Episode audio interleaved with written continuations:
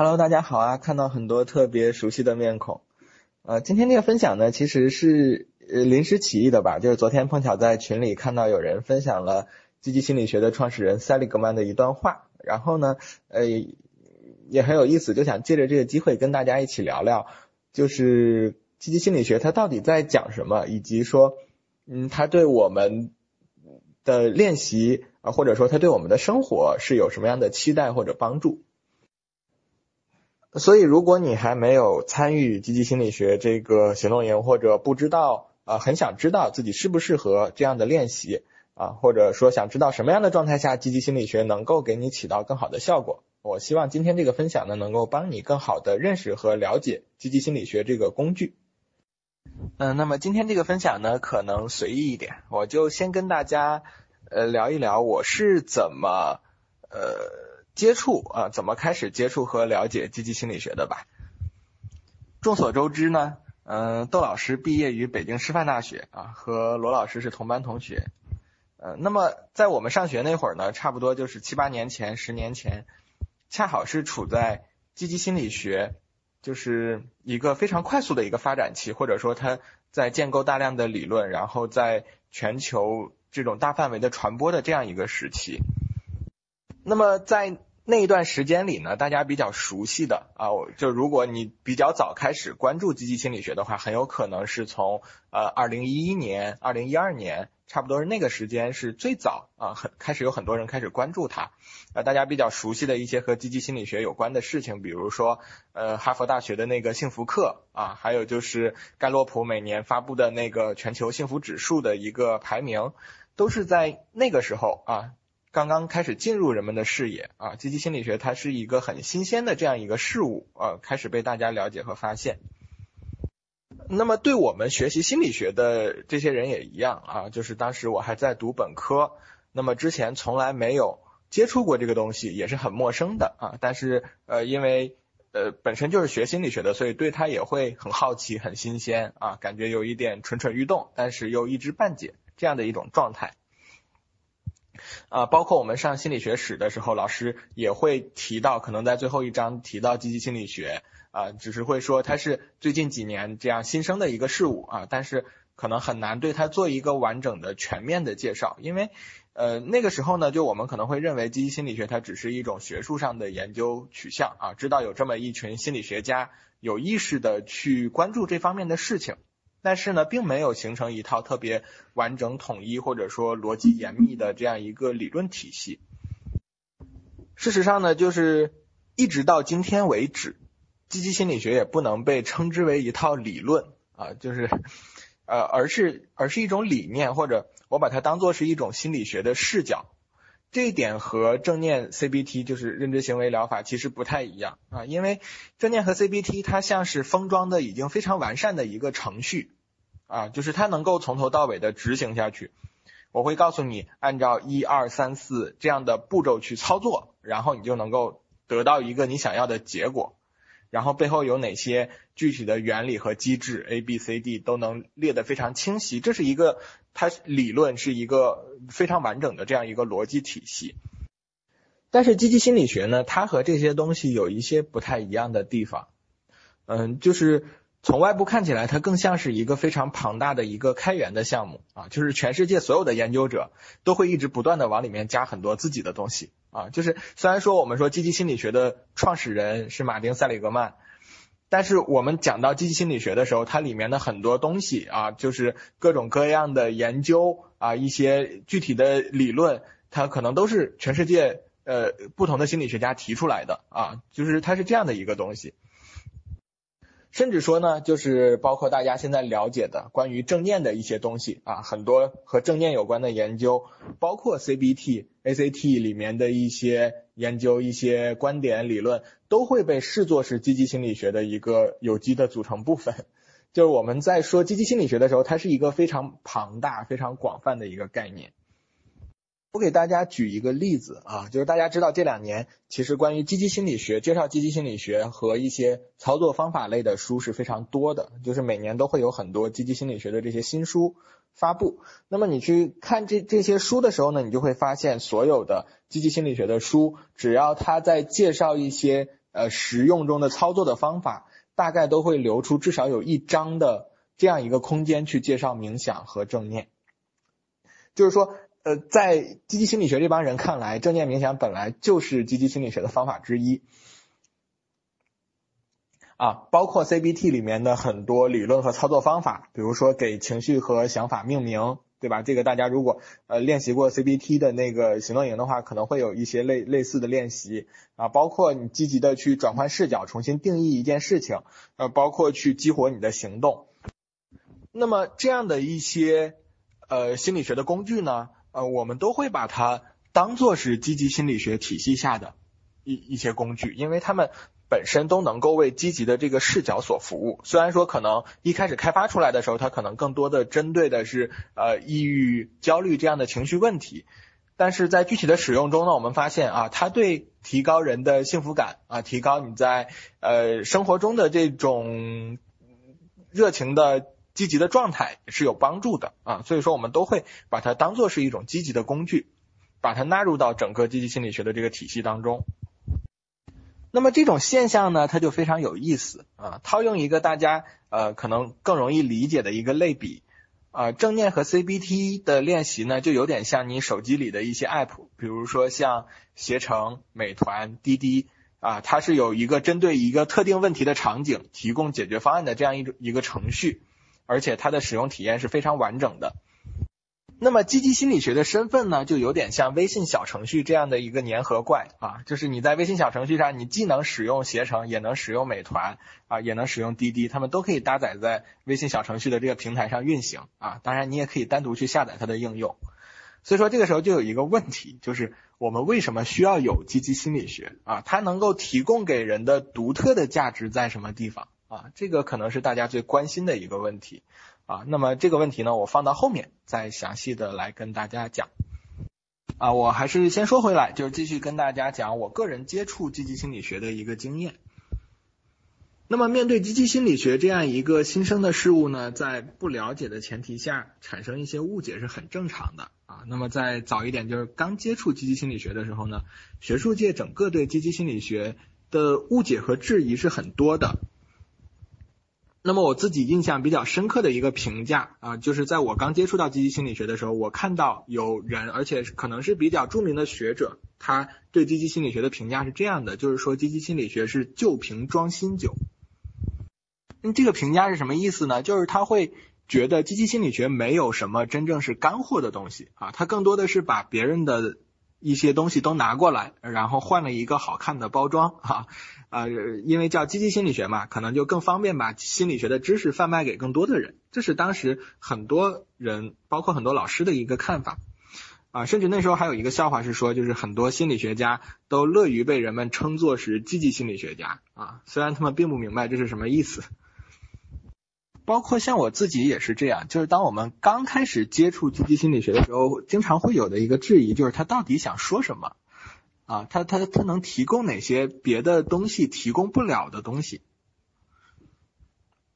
那么到了今天呢？啊，积极心理学正式的创立二十年的时间差不多啊，二可能将近二十一年啊，就是两从两千年开始到现在。那么现在呢，你能够看到有非常明显的一个风向的转变是什么呢？就是在起码在心理学内部啊，在我们心理学内部的这样一个领域里，大家都开始认可啊，并且开始对积极心理学有很高的评价了。嗯，今年呢，积极心理学的创始人就是马丁·塞里格曼博士呢，他出版了呃一本自传啊。那本书也是刚刚引入中国。那么，在我我看到那本书在发行的时候，一个宣传的预告，就我还没有拿到那真书，我只是看到了它宣传的一个预告。然后里面有很多呃心理学家的评价啊，呃里面最高的一个评价啊，给我让让我感到非常震撼的一个评价，说塞里格曼他是一个开创了新时代的人啊，就是说从呃心理学的专业领域来看呢，大家开始理解认可积极心理学啊，他倡导的一些东西啊。明白他的一些理念，知道他到底想要说什么了。那么我其实是到了研究生阶段才开始啊接触到积极心理学的一些具体的研究和应用。呃，那么我的硕士方向呢是临床与咨询心理学啊，跟罗老师一样。啊，但是我导师做的事情啊不太一样，就是我导师在整个临床与咨询方向啊做的事情都跟其他老师可能不太一样的地方，叫生涯发展与指导。就大家呃，可能这个概对于这个概念并不陌生。就比如说你每一个你上过大学，可能你都知道，呃，大学会有一个就业指导中心，然后里面会有一些老师去帮助你做这种生涯的辅导。但是大家可能想不到，它跟心理学或者说跟心理咨询呃到底有什么样的关系？可能大家在讨论在提到心理学、心理咨询的时候呢？很多人的印象是比较固定的啊，就是说我有一些特定的心理上的问题和困扰啊，然后我去找你咨询，然后和你通过这种谈话对话的形式啊，然后呢，嗯，就是你来帮我去处理啊，让我去能够解决和应对这些困难啊，这是大家对心理咨询的一个刻板的印象啊，这里面涵盖了一个感觉就是。嗯，通过心理咨询去处理的，通常都是不好的，或者说那么有那么一点病态的，呃，或者说就是你没有能力胜任的一些事情。确实，在心理咨询中存在着这样一个传统，是什么呢？就是因为大家都知道，对吧？心理咨询最早是从谁开始的呢？就是从弗洛伊德，对吧？从弗洛伊德那个流派开始的。那么弗洛伊德本人呢，他是一个精神科医生啊，他。他他一直他甚至都不承认自己是心理学家，他认为自己是一个医生啊，呃，他是从心理咨询，他是从精神医学里面这样子通过弗洛伊德和他后继者的一些努力分流出来的啊，所以说连带着呢，大家对整个心理咨询会有这样一个印象，就是他是去解决一些精神上的问题啊，解决一些心理障碍的。但是我导师做的这个方向呢，就是生涯咨询。呃，从它的来源上来讲，呃，可能跟弗洛伊德一点关系都没有啊。这这点是属于一个特别冷、特别偏、特别冷僻的一个知识，即使在心理学领域，也没有多少人知道说这个生涯方向的来源跟其他心理咨询的来源是不一样的。啊，我们这个领域的祖师爷呢，啊，就说到祖师爷是一个美国人啊，他叫弗兰克·帕森斯。呃，当然这个人在。历史上应该也不算特别有名，起码没有弗洛伊德那么有名啊。但是呃，也是一个很有才华的一个人。呃，帕森斯他活跃的时代呢是一九零零年代。我不知道大家有没有看过一部电影叫《海上钢琴师》啊，然后里面的主人公就叫一九零零。然后你你如果看过那个电影的话，你可以想象一下，那是一个非常繁华的一个年代。就虽然说离现在非常遥远，但那个年代是一个非常繁华的年代，就是。整个的工业革命发展到最高潮的一个时代啊，那么在那个时代，人们在做什么事情呢？就是大概在那个年代呀，很多欧洲就是比较下层的这样一些居民，就比较贫困的啊一些居民，他们大量的往美国，就到美国去移民淘金啊，差不多是那样的一个黄金年代。那么帕森斯他的身份是什么呢？他是波士顿大学的教授。波士顿它的地理位置，如果你有一点了解的话。呃，你会知道它是在美国，就是临近欧洲的那那一那一侧啊，一个非常重要的一个港口城市。它从呃美国是一个殖民地的时代就就已经是非常繁荣的一个大城市了啊。波士顿的码头是美国最繁忙的码头之一，每天都有大量的移民、进城务工的农民涌入这座富有生机、富有活力的城市。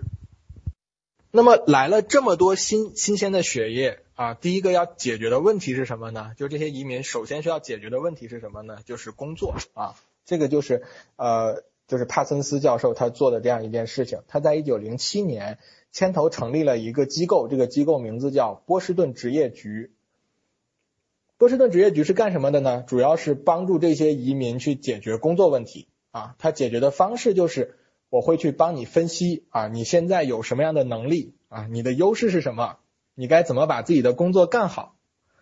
啊，是是这么来的。就我们说，在心理咨询里面有一个领域是这样传承下来的啊，就是在心理咨询中其实也有这样的功能，我们叫发展性咨询啊，就是说咨询并不是都是为了处理解决心理障碍。就在任何时候，你想要发现自己的能力，或者说你想要更好的帮助自己去发展，解决更多生活中的问题啊，也是可以通过心理咨询去解决的。啊，那么好，这其实是在给大家介绍我的专业啊，对吧？就是我为什么会开始关注积极心理学，因为本身我的这个背景就是这样啊，我们关注的就是如何帮助一个人过得更好啊，就是呃。在过去的那个年代，可能是找到一个更好的工作，但是在现在呢，大家知道我们的生涯和生活是是是是混在一起的啊，对吧？所以我们更关注的是如何过好你的生活。当然，我们前面提到帕森斯，他在一九零七年开始干的这件事情的时候，做的还是很粗糙的啊，因为那个时候大家都能理解，就是那种工厂的环境，呃，其实。对于人来说，选择工作并没有太多的选择，无非就是你在哪条生产线上去工作啊，你是去纺织厂还是去玩具厂，但是本身可供选择的职业并不多。所以说呢，呃，这类咨询，呃，它一开始的形式是这样的，就是呃，当时不叫咨询了，就叫职业指导或者说辅导，呃，用的是英文是 guidance 这个词，就是一个很明确的指导。那么在职业指导中呢，咨询师他的身份是非常权威的啊，因为他的一个身份就是我对这些行业都非常了解。那么你来问我的时候呢，我可能先让你去填一大堆问卷，然后了解了你的情况之后，帮你去做出分析啊，你听我的准没错，你就这么选吧啊，大概是这样的一个，大概是这样一个指导的过程。但是这种模式到了二十世纪五六十年代之后，就有一点进行不下去了。为什么呢？就是我们的社会分工和经济的形态变得越来越复杂，就是有有很多新的职业突然涌现出来。那么咨询师呢，他也不是全知全能的，对吧？我不可能知道每一个职业具体是如何运转的，所以我也没有能力直接给你推荐一个职业啊，或者直接给你一个建议，给你一个方案啊。那么在这个时候呢，这种就是发展性咨询的工作方式和目标发生了一个非常大的转变。这个转变是什么呢？就是既然我没有办法直接给你建议，那么这个时候我应该想到的就是我该怎么帮助你提高你自己决策的能力，或者说提高你自己解决问题的能力，让你能够更主动的去找到工作，更主动的去学习新的技能，更主动的去积累实践的经验，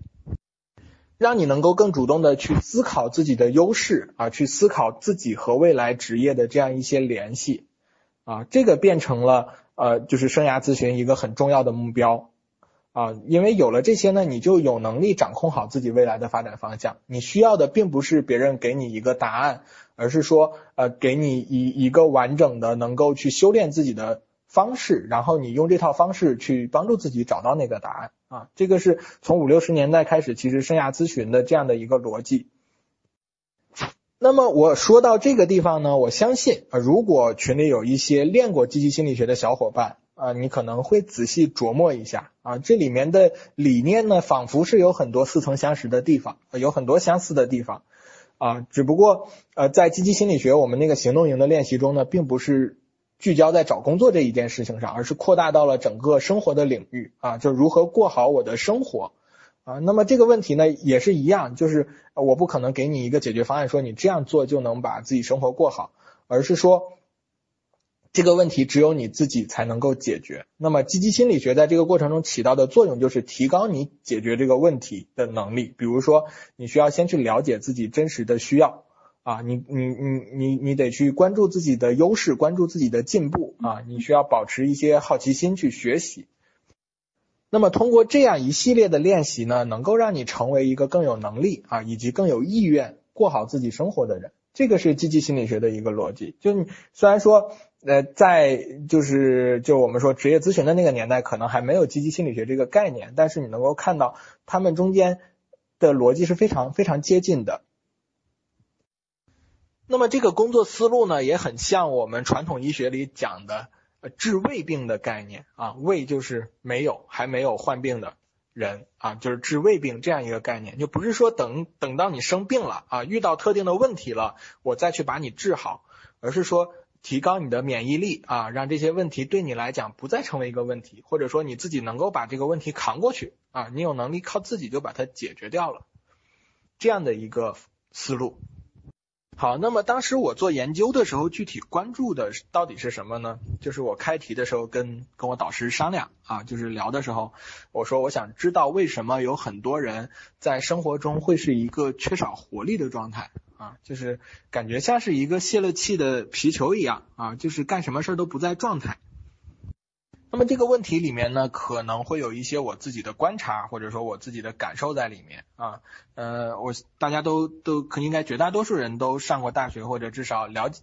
就通过各种形式了解过它里面的一些呃具体的生活啊。那么大家在上大学之前呢，都会有很多期待啊。但是我相信绝大多数人的大学生活呢，尤其是当你混到了一定的年级之后啊，呃。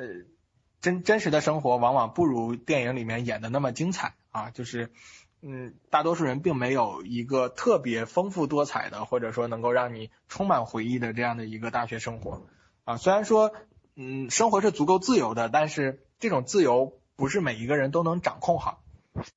起码说我在读书的时候，呃，很多时候会感觉自己被一种无所事事的这样一种无聊的状态所淹没啊，包括我身边的一些人。啊，就是能够感觉到他们是这样的一种没什么事儿还老逃课，然后一天到头好像啥都没干，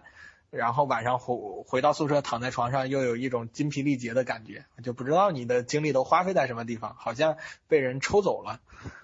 当时我就跟导师说，我说我想研究这个问题啊，就是我导师也很支持我，因为他本身研究的就是大学生。就是叫当时我们叫就业力啊，就是一个大学生有没有可能找到工作啊，取决于哪些因素啊。那么我想研究的就是这个他的这种活力的状态，就他是不是一个在生活中有活力的啊，就是能一一直在哎做事情的这样一个人。那么当时呢，就是在做这个课题的过程中啊，我看到日本的有一个心理学家叫松原达哉啊，他提出了一个概念特别有意思啊，这个概念叫无气力症。啊，无气力症就是没有力，那个气力就是力气两个字倒过来啊，日日语是这么说的，无气力症。我当时看到这个概念就觉得这个名字非常的传神啊，因为你一听到这个词就能想到那种无所事事、毫无兴趣、无精打采啊，一切都无所谓的这种生活状态。呃，那么松原达哉在讲这个概念的时候提到呢，说一般有这种无气力症的人啊，就是智力和学业水平都还挺高的啊，基本上都上过大学。啊，还有一些学者就进一步的研究说，这是一个就是在东亚国家比较常见的一个心理状态。为什么呢？因为考试这种外部的压力啊，就是因为外部的压力太大了，就是外在的这种动机导致很多学生虽然学习很好，但是不知道自己为什么要学习啊。这个其实就是我们讲动机心理学里非常经典的就是外在的动机。啊，就是削弱了你内部的动机啊，很多学生不知道自己为什么学习，然后呢，整体的生活就会缺乏目标啊，也缺乏这种主动去安排自己生活的能力啊。当然，我说的这些，我相信大家自己都有很多亲身的体验，能够理解或者说感同身受。那么我自己呢，是从这个时候啊，才开始了解或者说去开始关注积极心理学的，因为呃，感觉到积极心理学它所描绘的一个生活状态，好像。和这样一种无精打采的状态呢，是刚好相反的啊，就特别有意思啊。因为积极心理学说，呃，幸福的状态应该是一种对吧，生命力蓬勃的、有生命力的这样一种生活的状态啊，就非常让人好奇啊，到底是怎么回事呢？为什么人会存在这种两种不同的状态呢？那么和大家分享的这些呢，其实是从我个人的经历中啊，就是告诉大家为什么。我本身是一个去关注这个学生生涯发展的人，是如何接触到这个积极心理学的啊？那么接下来呢，我会给大家介绍一下积极心理学它究竟高明在什么地方啊？就是它能够取得今天的成果，肯定是有它独特的一点啊。很多人都会很好奇，说它究竟做对了什么啊？就是积极心理学究竟做对了什么，导致它二十年的时间就成为了在心理学内。广受认可的、广受好评的这样的一个啊，就是研究的方向。那么积极心理学做对什么？我先说一下我的看法，就是积极心理学它其实是带着一个主视角滤镜的心理学啊。这个说法可能比较新鲜啊，我我接下来会给大家解释什么叫主视角滤镜。啊，我不知道大家有没有玩过动作或者射击类游戏啊？当然这个问题有点过于直男了，我知道群里有很多小伙伴。嗯，可能对游戏兴趣不是不是特别大啊。就是我给大家解释一下，一般的动作类游戏它有两种操作视角，第一种叫第一人称视角啊，第二种叫第三人称视角啊。那么第三人称视角呢，就是你在操作一个游戏人物的时候，你能看到他全部的身体和动作，就好像你在操作一个傀儡一样，就是你能够看到屏幕上有一个人在跑，在奔跑。那么第一人称视角呢，就是你在操作一个角色的时候，你看到的是是这个人的视野中能看到的全部的东西啊，就是他在奔跑的时候，看起来就跟你自己在奔跑一样啊，这个叫第一人称视角。那么积极心理学呢，其实就是给科学的心理学带上了一个第一人称视角的滤镜。我们知道心理学一直非常强调自己的科学性啊，包括像像我们自己也是非常强调心理学的科学性。科学有一个前提就是客观，对吧？呃，但是客观这个问题呢，当你开始研究人类的时候啊，这个视角就会变得特别复杂。为什么呢？因为你你作为一个人类，你既是这个研究的一个发起者，又是这个研究的一个研究对象。所以说，传统的科学心理学，它在观察人类的时候呢，它选取的视角是一个非常别扭的视角。这个视角别扭在什么地方呢？你可以想象一下啊，就大家想象一下这样一个场景，就是你的大脑是一个指挥中心，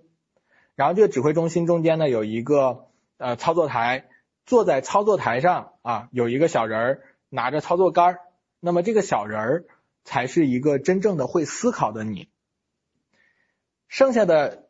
就是你身体所有的其他的部分呢，只不过是一个可以通过你自己的操作去完成各种各样任务的一个机器。这个可能是我们就传统的心理学在研究人类的时候采取的这样一个视角，选取的这个研究视角决定了呢。你能够看到的，或者说你能够关注到的，永远是这台机器它出了什么问题啊？你你会关注它有哪些零件儿，这些零件儿是怎么组合在一起的，但是你不会关注这台机器有什么样的想法，甚至说，只有当你发现自己指挥不动它的时候，你才会想到要把它拆开看看啊，到底是哪个零件坏了啊？是没有润滑油了，还是没电了？但是当这台机器它能够正常的完成各项任务的时候，你不会去关注它的状态，更不会去想说这台机器会不会有自己的一个想法。就好像你床头放了一个闹钟，只有当它某天不走了，你才会想到拆开看看它是不是没电了，或者说哪儿坏了。它如果能正常走的话，你是不会关心这个闹钟是怎么运转的，或者说你会默认它是正常运转的。这样的一个研究视角导致心理学的基础研究永远关注不到治胃病的问题，就我们前面提到的那个提前预防的问题，因为存在着一个视野上的盲区啊，就好像你永远看不到自己的鼻尖儿一样，只有在出问题的时候，你才能想到去修理它。所以说，从科学研究的角度上来说，积极心理学它做出了一个重大的贡献，就是它为研究人类提供了一个新的视角啊，就是第一人称的视角。那么，只有我有了这个第一人称的视角，我才会问出这样一些问题。当你把自己当做一个操作身体的指挥官的时候，你是想不到这样一些问题的。就是我的感受是什么，我是怎么想的。只有呃，当你把所有的东西融合到一起，你把自己就当做是自己本身啊，用第一人称的视角去看待它的时候，你才能够提出这样的问题：就是我现在的感受是什么，我是怎么想的，我想要去做什么。那么。这些问题构成了积极心理学关注的很重要的一些研究领域。比如说，我现在的感受是什么？这个问题就是我讨论幸福感的一个前提。就是一个人，你必须要先有这样的疑问和好奇，才会去关注自己现在是不是幸福的这样一个状态，对吧？一个从来不在意自己的感受的人，他是没有幸福的概念的。哪怕你去问你幸福吗这样一个抽象的问题，他可能都不知道该怎么去回答。你必须要先去了解，先去关注自己的感受，你才能够回答你是不是幸福的这样一个问题。还有，我到底是怎么想的啊？这样的一个问题，它也是积极心理学很重要的一个研究主题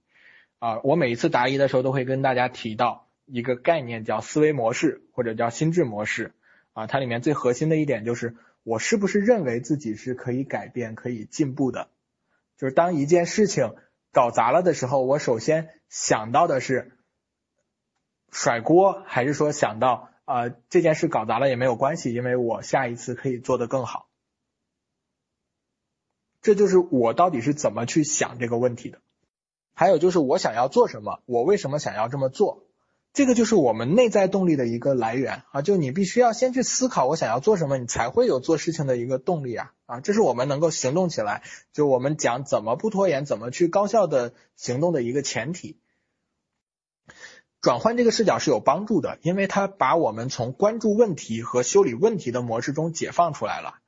就像我前面讲的，就如果你床头有一个闹钟，这个闹钟在没有坏的前提下，你是永远不关心它是怎么工作的。只有在它不走了的时候，你才会想起来拆开看看它是不是没电了。我们 CEO 婷婷老师啊，前两天和我说，就是他在 CBT 营有一个观察，就是他发现呢，有的时候。呃，大家在 CBT 的练习中会遇到一些不太好处理的问题，就是认知行为疗法的那个情绪日记二的练习。比如说，在处理核心信念的时候，你可能通过严谨的分析，然后找到了这样一个核心的信念啊。比如说，你发现我不快乐的原因是没有人喜欢我，这个可能是是是很多人会面临的一个困扰。但是当你觉察到这一点的时候，你想要去处理它是非常困难的。因为你很难说服自己，没有人喜欢我这个信念是错误的。它之所以被称作是核心信念，就是因为它在你心里是根深蒂固的，是是是被是是被你自己无数次内心验证过的一个东西啊，所以说它是非常难处理的。你很难说服自己它是错误的，所以说当你处理到这一步的时候，就会把自己卡住啊，发现了问题，但是。这个问题是没有办法修理的，对吧？在那个修理问题的框架里面，你发现它是没有办法修理的，所以说就无能为力。这个是很有可能，当你从发现问题、处理问题的角度出发的时候，可能会面临的一个困境。那么在这种状态下呢，转换视角也许是一个好的方法。怎么转换视角呢？当我们把没有人喜欢我这个问题转换到第一视角，它正确的描述方式应该是什么？大家可以想一想，就是如何从积极心理学的框架下描述没有人喜欢我这个问题。啊，我可以先告诉大家，就是正确的一个描述框架应该是我渴望被人喜欢，或者说我想要被人喜欢。大家比较一下这两种陈述方式，第一种是没有人喜欢我，第二种是我想要被人喜欢。是不是比较一下，你突然能够感觉到问题没有那么严重了，对不对？就是它不再是一个，或者说它不再是一个需要马上被解决掉的问题了啊。就是现在有没有人喜欢我这个问题，我不需要马上去解决它，而是把它变成了一项长期的计划。就是我希望有人喜欢我，所以我可以怎么去做呢？当这个视角发生转换之后。你会发现你能做的其实有很多，对不对？我想要让人喜欢，那么我可以做些什么呢？我可以对人更有耐心，对吧？我可以表达对周围的人表达我的善意啊，我可以去帮助一些弱者，对吧？我去做一些力所能及的事情，或者说我可以去做我自己喜欢的事情，去认识更多的朋友，对吧？这些方法都能让我被人喜欢。那么没有人喜欢我这件事儿。现在还重要吗？不重要，因为我有我有我有我有办法让自己被人喜欢起来。所以说，这是积极心理学的这个主视角所提供的一个解决问题的思路。我不需要去修理它，我我只要做好自己就可以了。我做好自己，这个问题自然就消失了。我不需要去修理什么东西。在这样一个第一人称的视角下，其实是不存在说没有办法解决掉的问题的。啊，只存在说我要如何去选择和行动啊，这这个这个视角的转换，它对于很多问题，尤其是一些嗯，在传统的框架下你会遇到困难、很难处理的问题，是有很大的帮助的。所以说我们在 EVP 的这个计划里面专门设置一个积极心理学的营，目的也是这样的啊，就如果大家经常看我们的文章的话，会发现。呃，在文章中经常会提到一个概念，叫什么呢？叫心理健身房啊。当然，我我自己不是一个主动会去健身的人，但是我知道参加 EVP 练习的小伙伴应该有不少人是有健身经历的。大家应该都能理解健身房这个概念说的是什么啊。那么，我想问大家一个问题，就是当你去健身房运动的时候，你的目的是什么？你你在有多少人在锻炼的时候想的是？啊，比如说我今我今天多坚持锻炼一天，我身体的病就会好得快一点。还是说更多的人会想的是，我今天多锻炼一天，我的身体就会变得更强壮，更有免力免免疫力，或者更不容易疲惫。也许这两种想法都会有，但是经常去健身房的那些人呢，我猜第二种想法就是我希望自己更强壮，更有免疫力，而不是希望自己的病好的快一点啊，就是这样的一个想法会更多一点。因为我如果你经常去锻炼的话，你会对自己有一个更高的期待。这个也是我们会会去考虑设置积极心理学练习的一个原因。就是我们呃，既然说是心理健身房，那么 EBP 的练习目的肯定不是说只是卖药给大家把病治好啊，让你把焦虑、抑郁的这些问题治好。当然，我也承认，就是从我们现在前后测的这个对比上来看，我们的练习确实有这样的功能，而且效果好的不得了。但是呢。更重要的还是希望大家能够在生活中保持一个更加健康积极的状态，能够更主动主动的去处理压力和解决问题。当你能够更自主的安排好自己的生活的时候呢，你会发现原来的那些问题好像离自己越来越远了啊。虽然说不能保证说它完全不会再出现，但是你可能会有更多的掌控感，或者说你会觉得我不再害怕它出现了。这个其实是说我们。去做积极心理学练习的一个原因，或者说它可能能够带给我们的不一样的独特的一个地方。那么昨天呢，皮皮老师和我说，说他突然发现呢，积极心理学和正念练习有一个不太一样的地方，就是积极心理学不是价值中立的啊。什么叫价值中立呢？就是正念会告诉你，大家在正念练习的时候都都都都有体验吧，就是他会告诉你不评价，对吧？就是你不用。不要不需要用去不需要去用好坏去区分一件事情啊，你只需要在意识里给它留出一些空间啊，允许这件事情在你的意识里多待一会儿就可以了啊，你不需要去评价它是好的还是坏的。但是积极心理学呢，好像很明确的会告诉大家说什么样的事情是好的啊，就是或者说就是积极心理学提到的倡导的这些方式啊都是好的，就是好像会给人一种这样的就是。这样的一种感觉，就是他会会主动的告诉你哪些东西是好的，确实是这样。因为积极心理学，它在某种意义上，它会鼓励我们去做正确的事啊。但是呢，这个正确的事并不是由外在定义的，或者说不是由心理学家定义的，而是由你自己去定义的。怎么去定义它呢？就是那些你热爱的、你喜欢的事情，就是正确的事啊。那些能够满足你自己需要的事情。就是正确的事，那些能够让你觉得自己的生活是有价值的事情，就是正确的事啊。这个是，所以说在积极心理学的练习中呢，我们更多的练习的是如何去辨别对自己来讲啊哪些事情是正确的，或者说正确的事情究竟是什么。我们每一个人呢都有这种做正确的事的能力啊，你并不需要。呃，一个心理学家或者一个积极心理学去告诉你哪些事情是正确的事啊，你只需要做自己啊，就是做好自己就是最正确的一件事。所以还是让我们回到最开始的那个话题，就是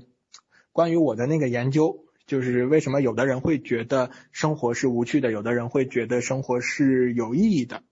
啊。如果你像我一样也很感兴趣这个话题的话，我想积极心理学可能会这样回答这个问题。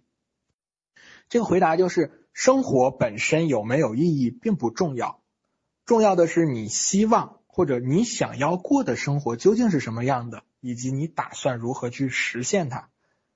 这个可能是积极心理学更关注的一点。所以说，如果说你想要通过书写练习的这样一种形式啊，去探索一下，说对于自己来讲那些重要的事情，或者说啊你希望的想要去做的事情。啊，到底有哪些，以及说你现在有哪些资源能够帮助你去完成这样的事情啊？然后通过这样的方式去进一步的思考啊，我想要去做点什么，以及我该怎么去做它啊？那么也推荐你啊参与一期积极心理学这样的练习，就通过这样书写的训练，帮助你去啊更多的去关注自己，去对自己多一些这样的思考。